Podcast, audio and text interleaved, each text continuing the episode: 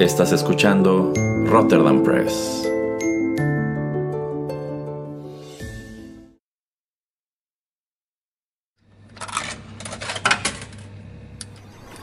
Los videojuegos han deleitado tus sentidos en la pantalla y ahora lo harán en la radio a través de su música. Descubre por qué los videojuegos se han convertido en una manifestación más del arte. Inserta una moneda y acompáñanos. Esto es 8 bits.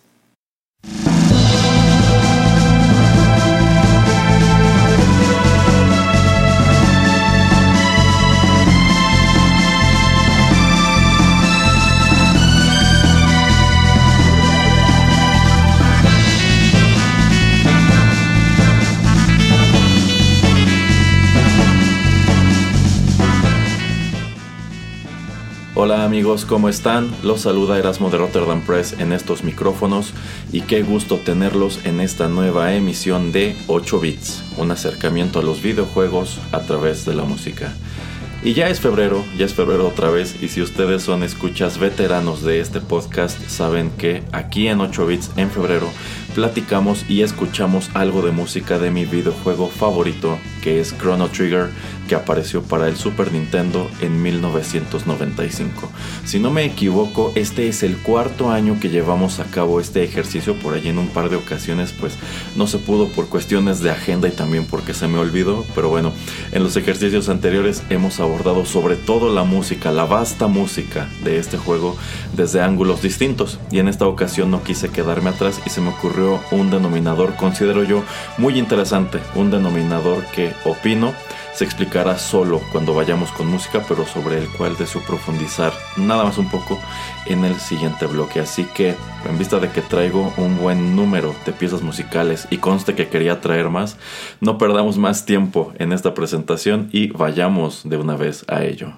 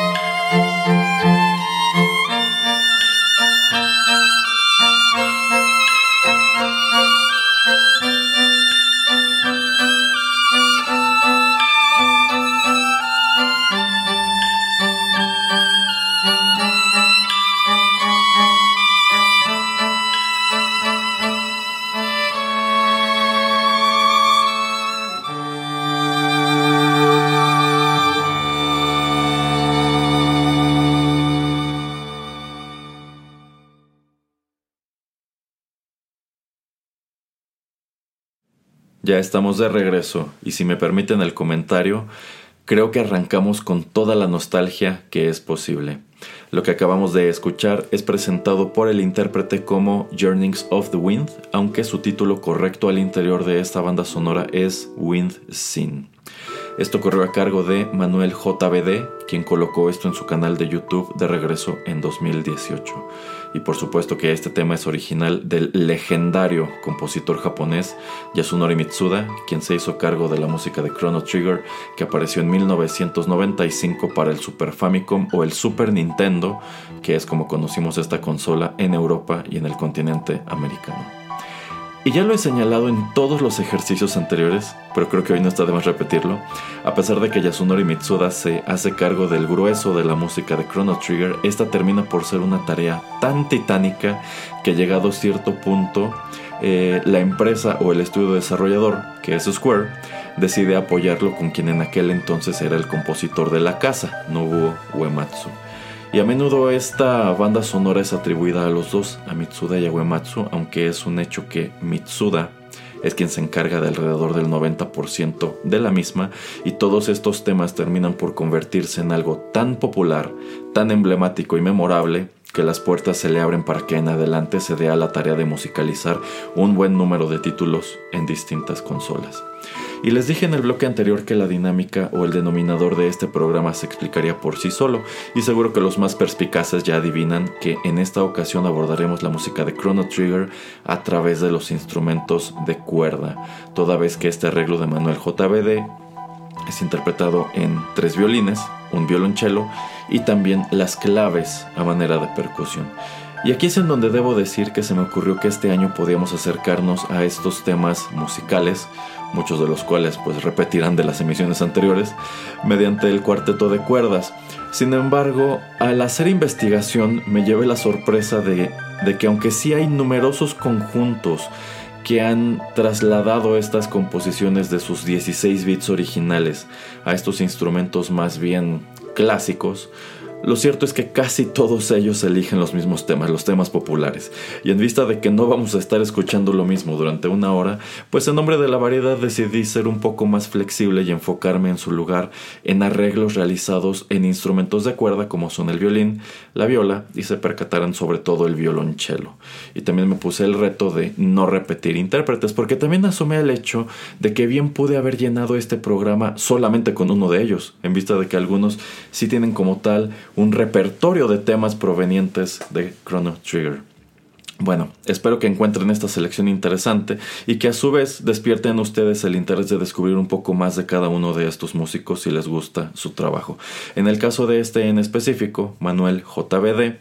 pues su canal está dedicado 100% a la interpretación de música de videojuegos en instrumentos de cuerda, y aunque por su nombre de usuario podemos adivinar que este señor debe provenir del mundo de habla hispana, lo cierto es que su canal no nos da el dato de su país de origen o en qué país radica. Ahora, hablando de esta composición en específico, pues eh, Wind Scene es uno de los, llamémoslos, temas de mapa. En este caso concreto es el tema que corresponde al mapa del año 600 de nuestra era que es como tal el primer destino que visitamos como parte de esta aventura que involucra los viajes en el tiempo. Ya en los programas anteriores que he dedicado a este juego he profundizado en mayor o en menor medida en la trama del mismo y aunque hoy quizá también lo haga, al menos en este bloque, solamente me limitaré a señalar que Chrono Trigger fue acaso la más grande superproducción que apareció para esta consola de Nintendo, toda vez que para su creación se aliaron un número de personajes muy importantes allá en Japón, para las industrias de los videojuegos, del manga y del anime. Entre ellos Hironobu Sakaguchi, el creador de la franquicia Final Fantasy, Yuji Horii, creador de la franquicia competidora Dragon Quest, y también Akira Toriyama, creador de la franquicia Dragon Ball e históricamente el diseñador de los personajes que aparecen en la franquicia eh, Dragon Quest y quien se encarga de dibujar a los personajes que encontramos en este Chrono Trigger, que en su momento fue un RPG que se jugaba como ningún otro con unas gráficas y un motor de juego muy avanzados para la época y creo yo sobre todo con una historia tan rica y tan compleja que a la fecha pues se lo considera uno de los más grandes exponentes de este género, el, el, RPG o el JRPG. Y uno de los tantos elementos que dejaron una gran huella en la cultura gamer es precisamente la música escrita por Yasunori Mitsuda. Y para explorar un poco más de ella, ¿qué les parece si dejamos aquí la información y vamos con nuestro bloque musical?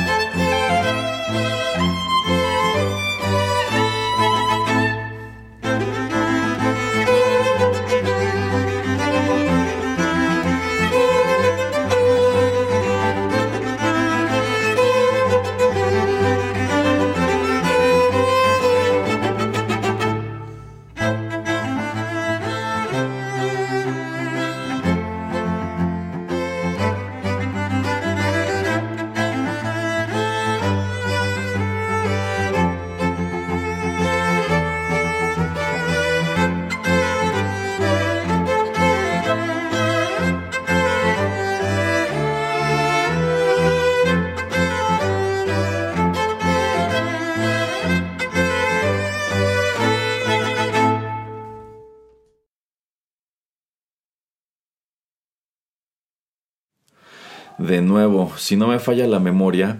en dos de las ocasiones anteriores que abordamos la música de Chrono Trigger me puse la meta de no repetir temas que hubiésemos escuchado otros años, lo cual debo decir no es difícil de lograr tomando en cuenta cuán vasta es esta banda sonora. Sin embargo, puesto que hoy traigo un denominador distinto, por supuesto que no podemos dejar fuera ciertos favoritos, y uno de ellos es este que acabamos de escuchar titulado Frogs Theme que en este caso es interpretado por Chelo Bassett, acompañado de That Viola Kit. Esto fue colocado en YouTube en 2017 y los más versados en la historia de este programa 8 bits sabrán que ya hemos traído aquí en un par de ocasiones arreglos de este intérprete, Chelo Bassett,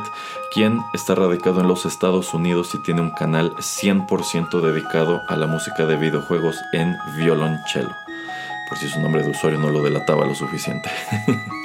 bueno, pues este arreglo en específico es interpretado en tres pistas de violonchelo y dos pistas de viola.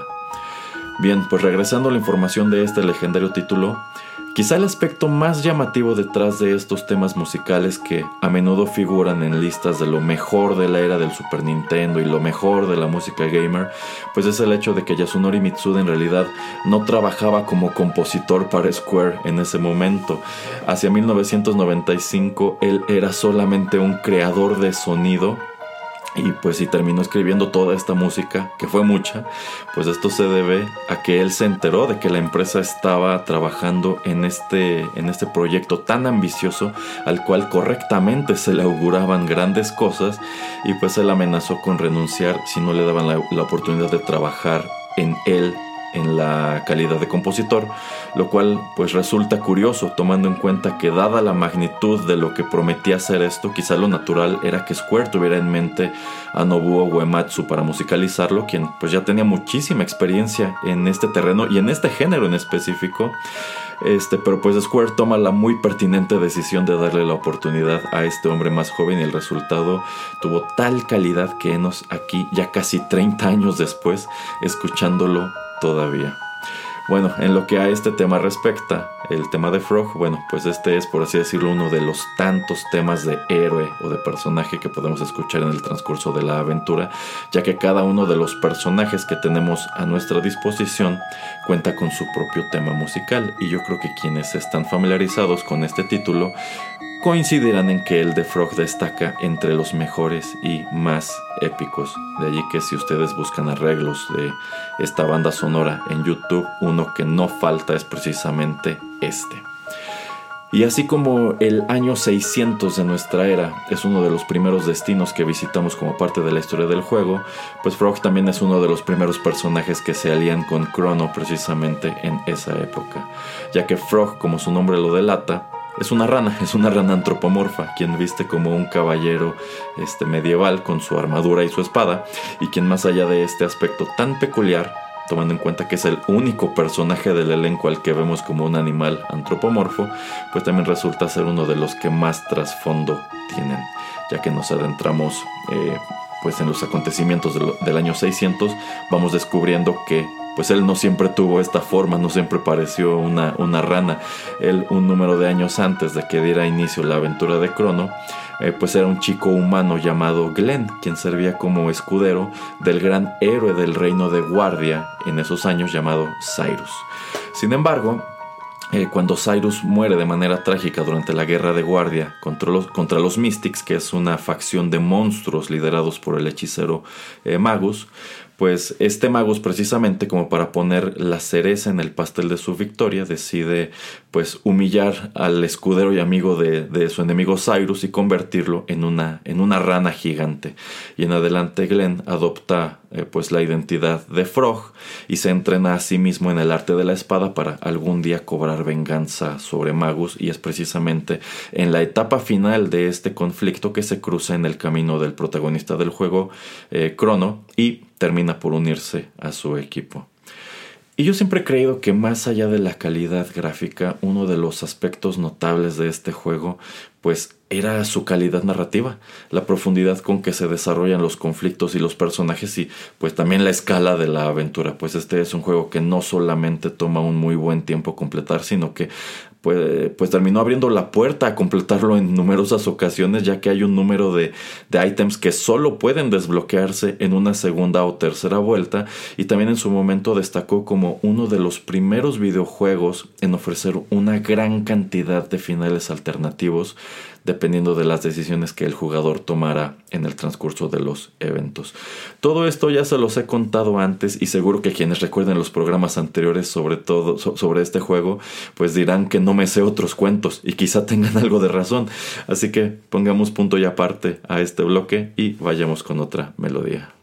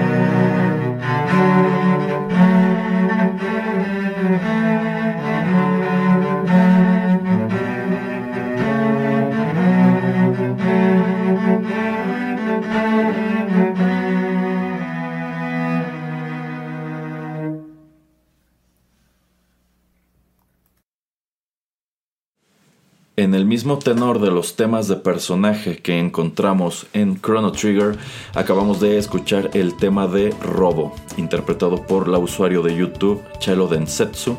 quien subió este arreglo en cuatro violonchelos en 2021.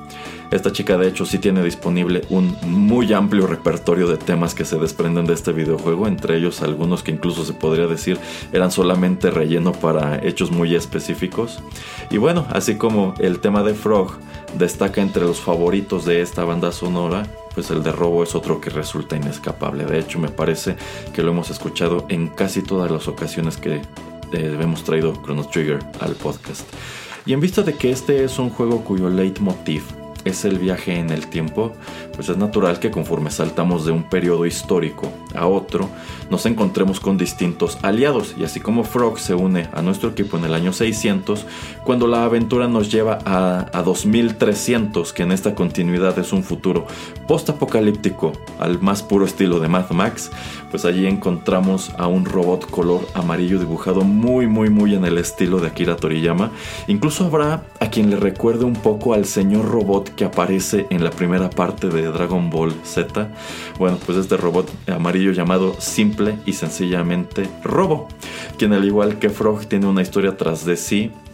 y por supuesto que para no fallar es una historia medio triste.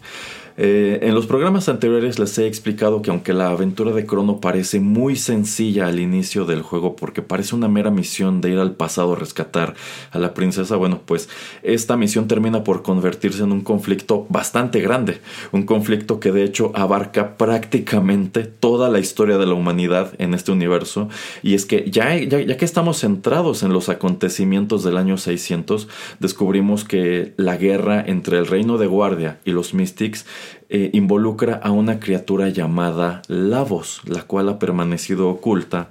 en las profundidades de la Tierra durante millones de años. De hecho, aquí Lavos es equiparado con el meteorito que mató a los, dinosaurios. Y este Lavos, en el ominoso año de 1999, pues emergerá para destruir la superficie del planeta y consumir todos sus recursos naturales. Y este evento catastrófico al interior del juego es conocido como el Día de Lavos. Y una vez que acontece pues todo este cataclismo, los seres humanos que no se convierten en mutantes y, quedan en la superficie, pues permanecen ocultos casi al borde de la extinción en las ruinas de sus antiguas ciudades. No solamente para pues evitar a estas nuevas y peligrosas formas de vida que habitan el planeta, sino también a los robots, a los robots que ha creado una inteligencia artificial llamada Mother Brain y que se dedican a cazar a estos humanos para exterminarlos. Es decir, aquí ya estamos agregando la mezcla de conceptos de, alta ciencia ficción al más puro estilo de Terminator. Bueno, y nuestro personaje, Robo, es justo uno de esos autómatas creados a manera de escuadrones de la muerte, pero a diferencia de pues sus hermanos, por así decirlo, este robot en específico cobró conciencia de sí y decidió ir en contra de su programación, lo cual provocó que fuera desechado como eso, como un producto deficiente, solo para ser encontrado y reanimado por nuestro equipo de protagonistas, más, en específico por Luca, la amiga científica de Crono, quien, pues en vista de que es una inventora, eh, muy pronto desarrollará un gran vínculo con este nuevo aliado del futuro y por allí más adelante ya en una etapa del juego en la que nos adentramos a un número de side quests eh, pues descubrimos que Robo incluso tenía una amiga diagonal interés romántico llamada Atropos con su propia historia dramática.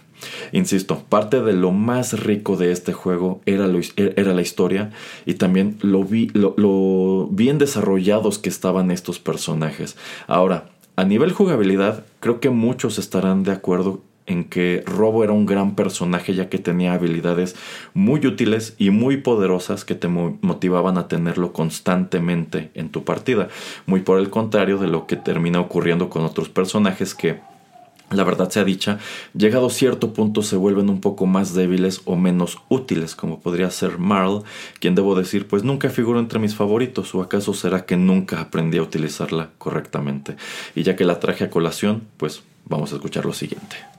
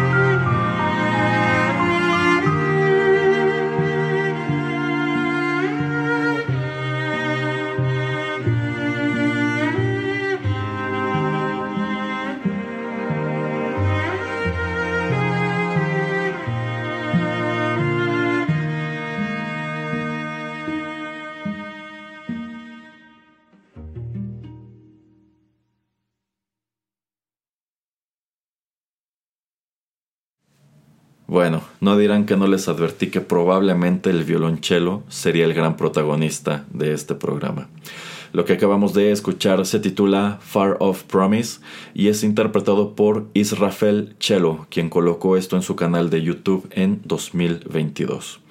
Este músico radica en los Estados Unidos y al igual que los anteriores tiene una gran selección de temas de este juego disponibles en su canal, todos ellos por supuesto interpretados en el violonchelo. En el caso de este en específico, lo que acabamos de escuchar está conformado por seis pistas de este instrumento y lo interesante al menos en mi opinión es que de entre toda la música de Chrono Trigger, esta pieza es una de las menos orquestales, esta es una de las que pareciera no podría adaptarse muy bien a un instrumento de cuerda, toda vez que en el juego se la escucha como si fuera la melodía de una cajita musical, una cajita de estas a las que se les daba cuerda en alajeros y ese tipo de cosas. Ustedes saben a cuáles me refiero. Bueno, más allá de eso,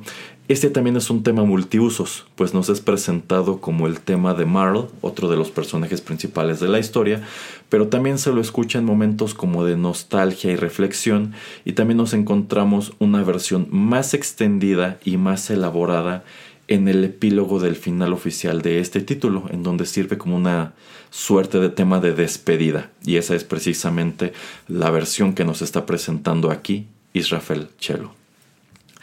Ahora, en lo que al personaje respecta,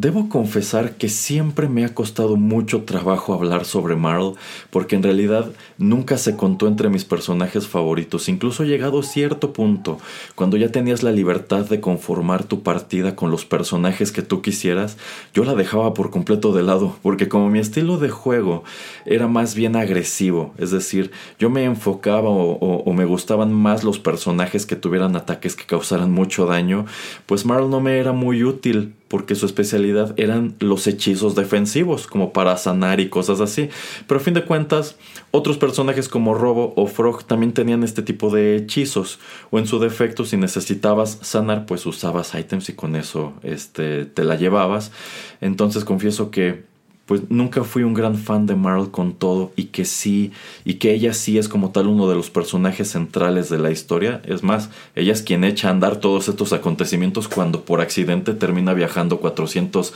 este, años al pasado en la máquina de, en la máquina de Luca e incluso termina siendo el potencial interés romántico de, de, de Crono. Lo que debo decir que sí me gustaría que se hubiese desarrollado más de este personaje y es que yo creo que allí había una historia muy rica que valía la pena explorar, pues era como tal su linaje. ¿Y a qué me refiero con esto? Bueno, yo creo que eso sería mejor explicarlo en el bloque siguiente. Vamos a escuchar más música y regreso con ello, ¿vale?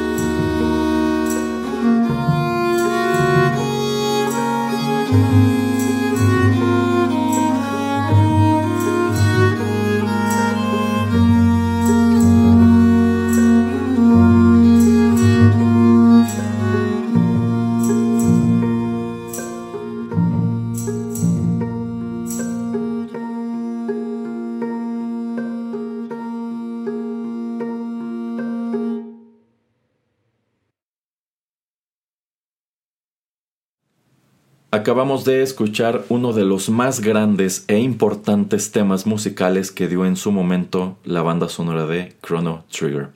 Este fue el tema de Shala, interpretado por The Gamba Kick desde Alemania. Ella colocó este arreglo en su canal de YouTube en 2019 y tomando en cuenta cuál es la dinámica de hoy, claro que tenía que traer esto que es interpretado en un instrumento bastante, bastante inusual para estos propósitos,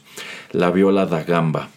La viola da gamba, o nada más viol, es un, es un, instrumento barroco del tardío siglo XV que se desarrolló en Italia y también en España, y que es una suerte de precursor de otros instrumentos de cuerda más vigentes como el violín, la viola y el violonchelo, aunque en realidad esta viola da gamba está más emparentada con el contrabajo, al grado que podríamos decir que es como un primo muy muy chiquito de este. La viola da gamba se llama da gamba porque se toca en posición vertical entre las piernas como si fuera un violonchelo. Eh,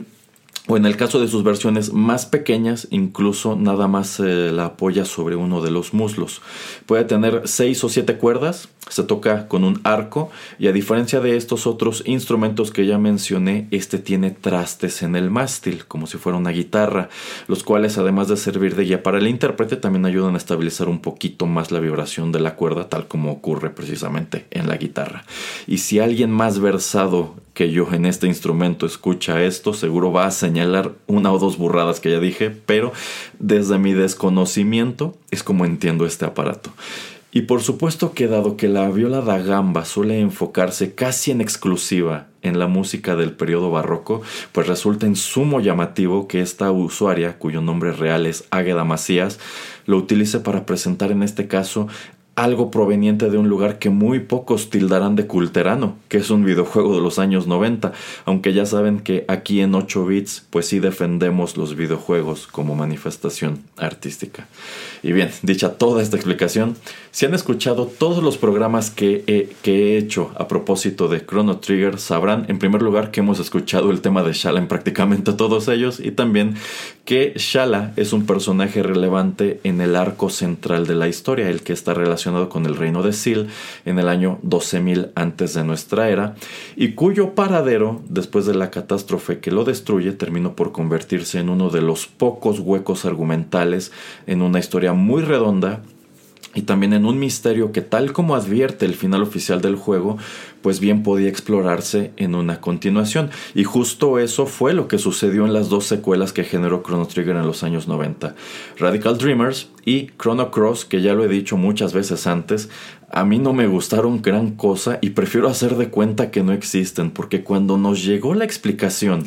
de qué fue lo que pasó con Shala tras la caída de Sil, pues fue algo súper inverosímil y al menos para mí, anticlimático. Y esto me lleva a complementar el comentario que dejé inconcluso en el bloque anterior. Como dije, Marl nunca figuró entre mis personajes favoritos de este elenco, pero yo creo que si de verdad deseaban explorar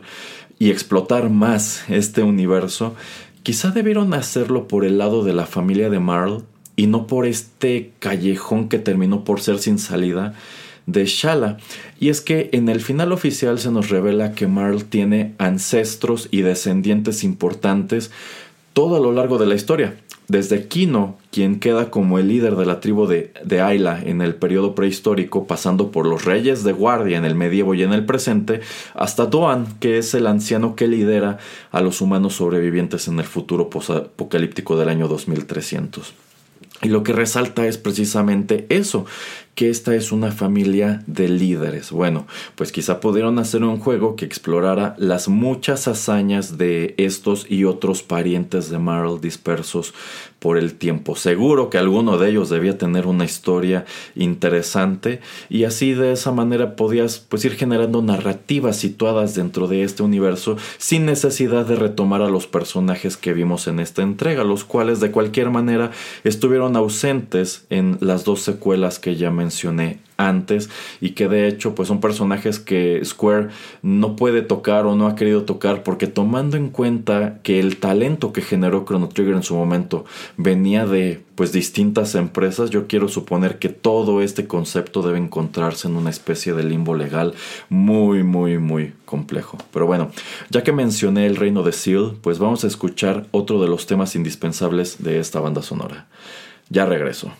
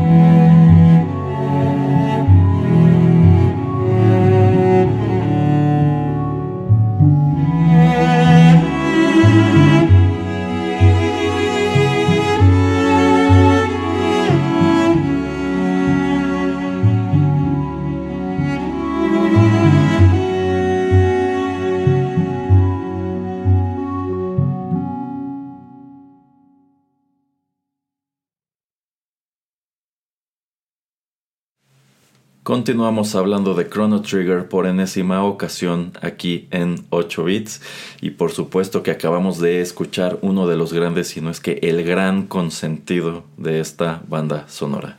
Esto se titula Corridors of Time y en esta ocasión, tomando en cuenta que lo he traído en prácticamente todos los programas anteriores también, en esta, ocasión corrió a cargo de Vesislava Todorova, quien lo traslada al violonchelo. Ella colocó esto en su canal de YouTube en 2022.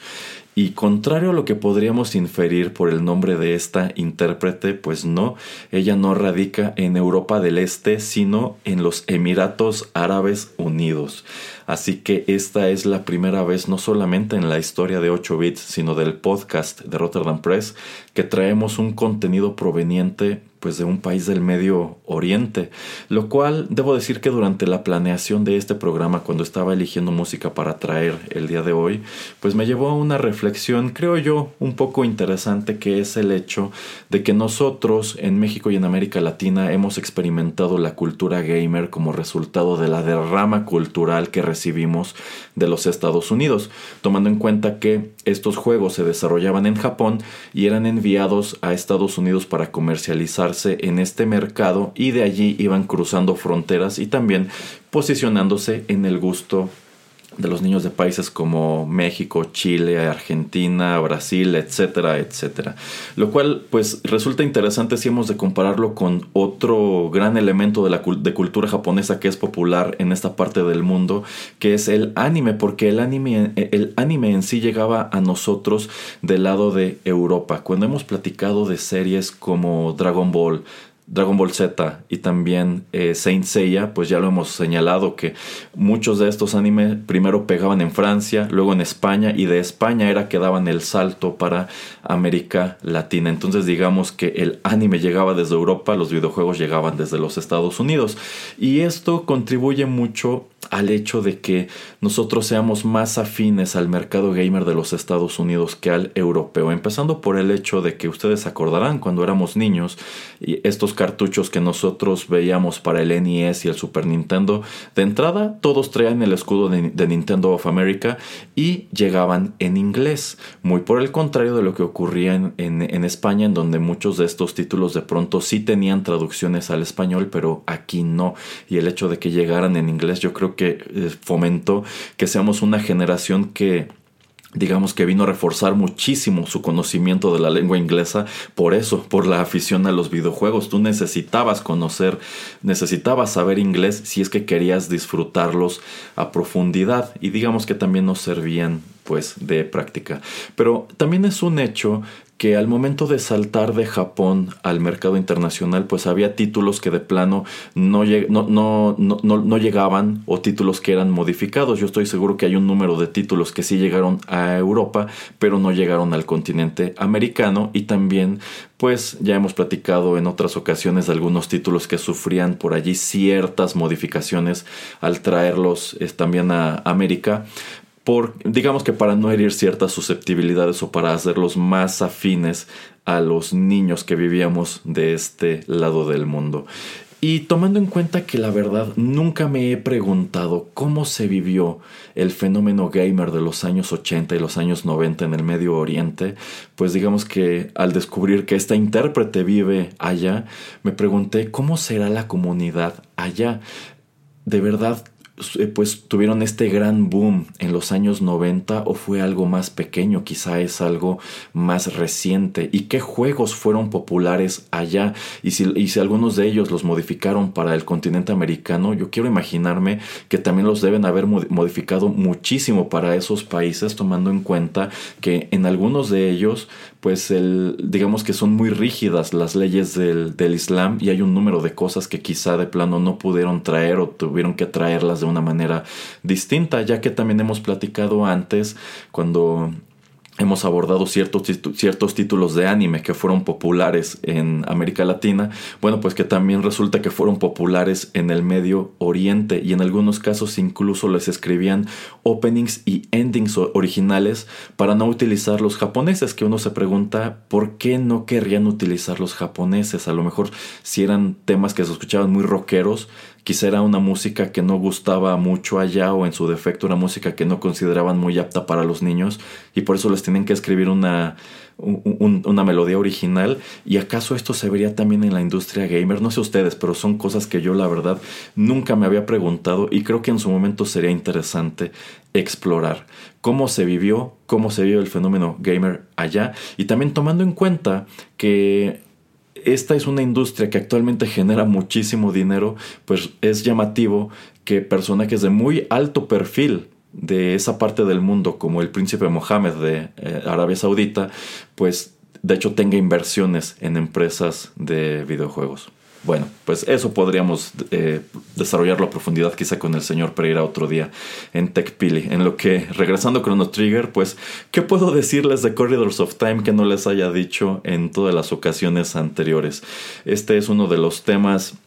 pues más populares y emblemáticos de esta banda sonora al grado de que si ustedes asoman a estos rankings de quizá top 50 canciones de la era del Super Nintendo, bueno, pues estas listas podrían dejar de fuera toda la música de Chrono Trigger, pero nunca Corridors of Time. Corridors of Time es altamente probable que esté en casi todas esas listas lo cual resulta un poquito irónico tomando en cuenta que este es un tema de mapa, es uno de los temas que encontramos cuando viajamos por primera vez al año 12.000 antes de nuestra era, en donde descubrimos que de hecho el planeta está atravesando una especie de era de hielo, pero también la humanidad al más puro estilo de la novela de la máquina del tiempo, se ha dividido en dos los que habitan en la superficie y se refugian en cuevas y llevan un estilo de vida primitivo y digamos que a duras penas se las apañan para sobrevivir y una élite que habita en el reino de Sil por encima de las nubes en donde viven de manera opulenta entre lujos y también han desarrollado la habilidad de hacer magia y explotarla para su propio eh, beneficio. Y bueno, cuando subimos por primera vez a este reino de Sil, que al menos de regreso en 1995 era una e, era muy espectacular, pues nos encontramos por primera vez con este tema Corridors of Time que acompaña a los personajes en todas las interacciones que tienen en este lugar y cuando es destruido el reino de Sil en realidad nunca se lo vuelve a escuchar, pero termina por convertirse en algo muy emblemático, muy entrañable y es que también es un tema eh, que se escuchaba muy bonito en el Super Nintendo y sigue escuchándose muy bonito en la configuración que lo pongas. Ustedes pueden regresar a los programas que he dedicado antes a Chrono Trigger y en todos ellos he traído una versión diferente y creo que sería muy difícil decidirnos por una de ellas y tengan por seguro que cuando en un año estemos platicando sobre Chrono Trigger otra vez aquí en 8 bits, traeré otra versión y probablemente también sea muy buena. Pero bueno, para ir entrando a la recta final de este programa y en vista de que no quise traer solamente temas que hubiésemos repetido de los programas anteriores, vamos a escuchar el último de esta ocasión y también regreso con mis comentarios finales.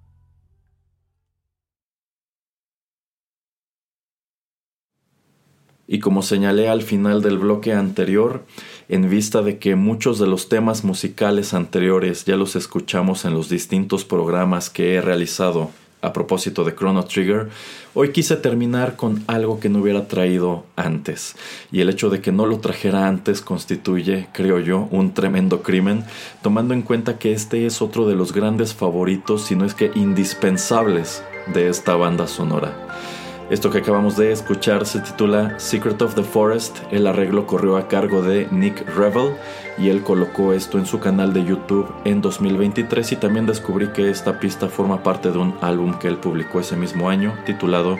Dream Collider.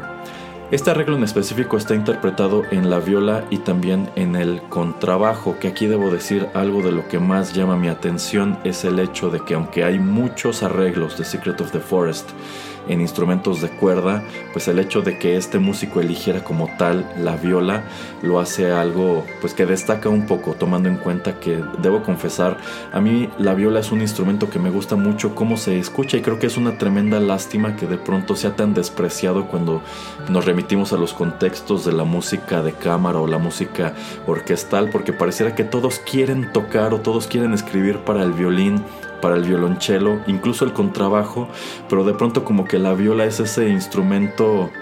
que nadie voltea a ver ese instrumento que todos dicen no se escucha no hay nada interesante para ese instrumento. Yo creo que es una lástima que no, no existan más composiciones que exploten el sonido de la viola como lo hace Nick Revel en este caso con Secret of the Forest, que bueno, pues él bien pudo haber colocado la melodía en el violín o en el contrabajo, decide hacerlo en la viola y acompañarlo con eh, pues estas notas que quedan al fondo en el contrabajo, que algo que me gusta es que él permite que la, que la nota vibre mucho y de hecho pues no es precisamente slap, pero pues él permite que la, que la cuerda vibre de tal modo que incluso se escucha que le pega como tal al mástil, lo cual creo que le imprime incluso una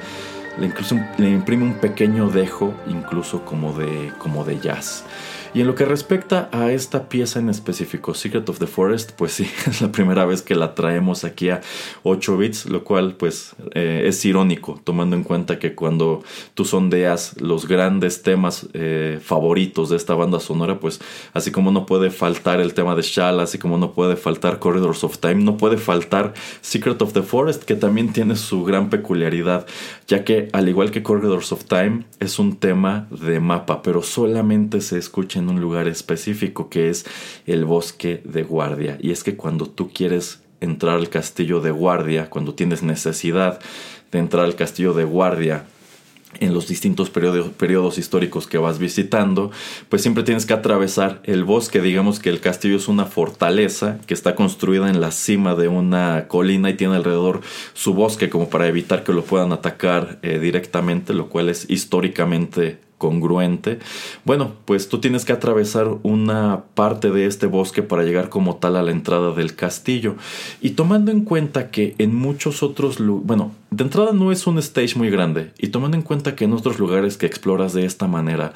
de, plano no hay música y nada más dejan como tal el sonido del viento o, sonido, o sonidos como de insectos o incluso como del correr de agua, pues bien pudieron haber hecho eso en, en estos casos, pero no. Cuando tú entras al bosque de guardia te encuentras con esta pieza musical que es en sumo atmosférica y también en sumo compleja. Es la clase de pieza musical que puedes escuchar en repetidas ocasiones e irle descubriendo nuevos detalles conforme vas siguiendo lo que hace el arpa, lo que hace el bajeo y también lo que hacen los teclados, lo cual pues la convierte en toda una rareza tomando en cuenta que en primer lugar es una melodía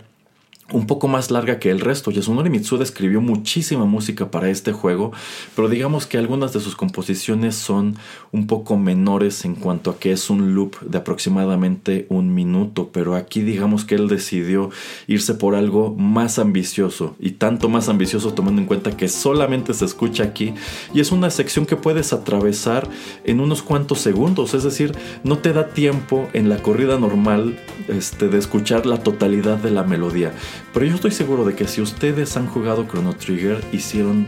esto que yo también hice en su momento, que era entrar al bosque de guardia solamente para escuchar esto, dejar allí parados a los personajes y prestarle atención a la música, dejar que corriera sus minutos antes de repetirse y eso, irte adentrando todo lo que tiene que ofrecer esta, esta melodía y precisamente porque es algo que tiene mucho que ofrecer, al igual que Corridors of Time, se adecua de maravilla a la configuración de instrumentos que la pongas. Eh, ya lo he señalado antes, cuanto me gusta la música rock y el metal, siempre he creído que la música de Chrono Trigger de plano no va en estos géneros y en cambio sí se adecua bastante bien a los contextos orquestales o de cámara y también al jazz. Y entre esos ejercicios que se han realizado de llevar la música de este juego al jazz pues una de esas melodías que no puede faltar y con las cuales se pueden hacer cosas muy interesantes es precisamente esta Secret of the Forest. Así que por todo eso creo que es un crimen que nunca lo hubiera traído a este programa. Creo que es un crimen que se nos hayan ido tantos años de podcast sin que les haya traído eh, también Secret of the Forest. Que aquí en mi defensa debo decir, eh, no es que no la haya querido traer, sino que quizá en su momento, tomando en cuenta que siempre he elegido un denominador distinto para abordar la música de este juego, quizá sencillamente no había un arreglo de Secret of the Forest que se adecuara o quizá no uno que me gustara lo suficiente. Pero bueno, allí lo tienen. Es con esto que estamos llegando al final de esta emisión de 8 bits dedicada nuevamente a mi videojuego favorito. Espero que la hayan encontrado entretenida e interesante, que hayan escuchado algo que fuera de su agrado y tengan por seguro que en un año estaremos platicando una vez más de este juego y escuchando un poco más de su música. Les recuerdo que aquí en 8 bits tenemos programas de tecnología, literatura, videojuegos, One Hit Wonders y muchas otras cosas, todas las cuales pueden escuchar de manera gratuita en nuestra página de SoundCloud y también pueden sintonizar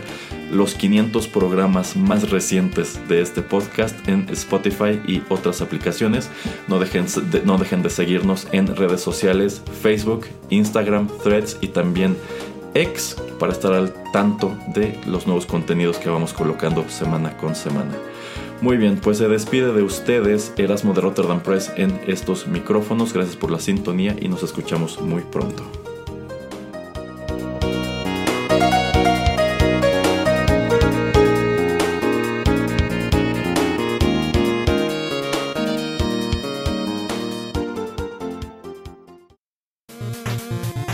El tiempo se ha agotado, pero te esperamos la próxima semana en una emisión más de 8 bits un programa de Rotterdam Press. Hasta la próxima.